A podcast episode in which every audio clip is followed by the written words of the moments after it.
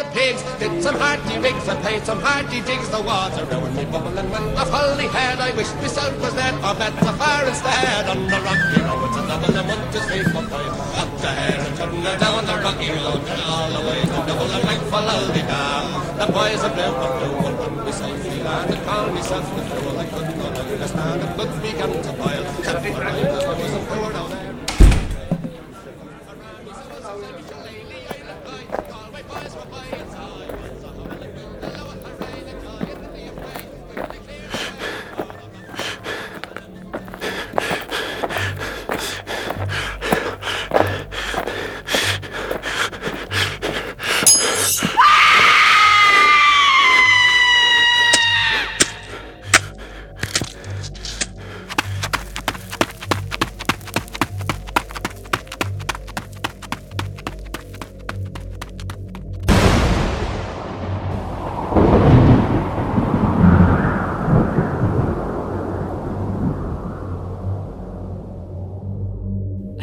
qui n'est pas si éloignée que ça, une époque sombre dans laquelle on ne voudrait vivre pour rien au monde, mais qu'on ne peut pourtant pas oublier.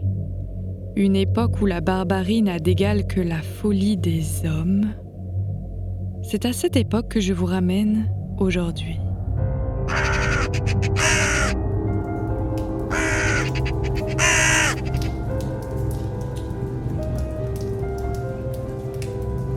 Le Londres de la reine Victoria est une ville d'aspect moribond. L'air y est à peine respirable tant la brume est épaisse et les rues charbonneuses sont aussi obscures que dangereuses. Un quartier en particulier est encore plus mal famé et gangrené que les autres. Whitechapel. Les malfrailles sont rois et errent dans les rues crasseuses et autres lupanards. Ils y côtoient ivrognes, prostituées et autres coups C'est dans ce théâtre putride que se joue en cette fin de 19e siècle l'une des fresques les plus macabres de l'ère contemporaine.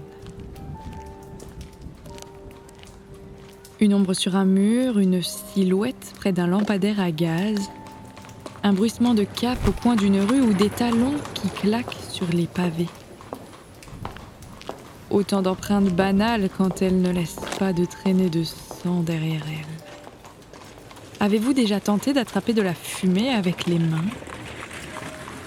C'est pourtant dans ce jeu obsédant que se sont embarqués les enquêteurs de Scotland Yard.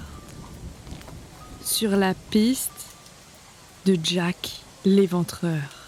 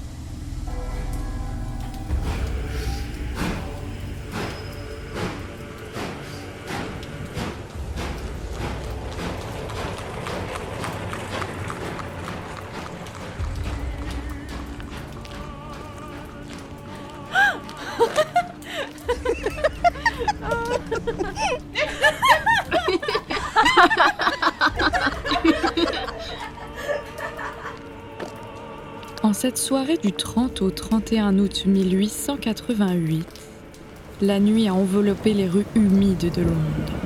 Il fait froid, la pluie est battante et les éclairs menacent de leur lumière agressive.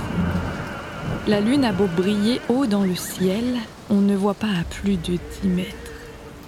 Ce soir-là, pourtant, et comme bien d'autres, Marianne Nichols, une prostituée d'une quarantaine d'années, écume les bas-fonds de Whitechapel, en quête de quelques clients à délester d'une ou deux pièces. Ce n'est pas grand-chose, certes, mais bien suffisant pour se payer une chambre pour la nuit et de quoi manger un peu dans la première pension miteuse qu'elle trouvera.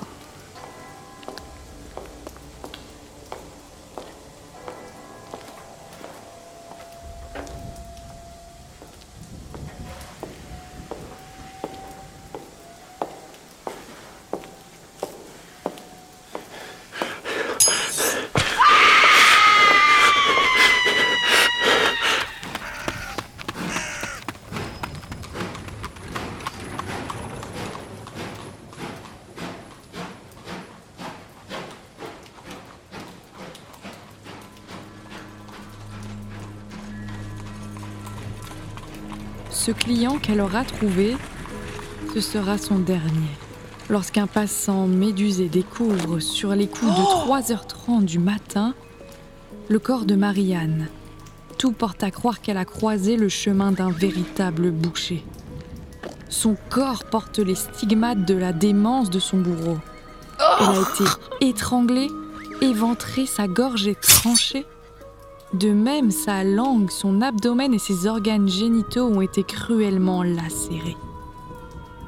Mais dans ce quartier coupe-gorge, rien de plus banal au fond qu'un meurtre de prostituée.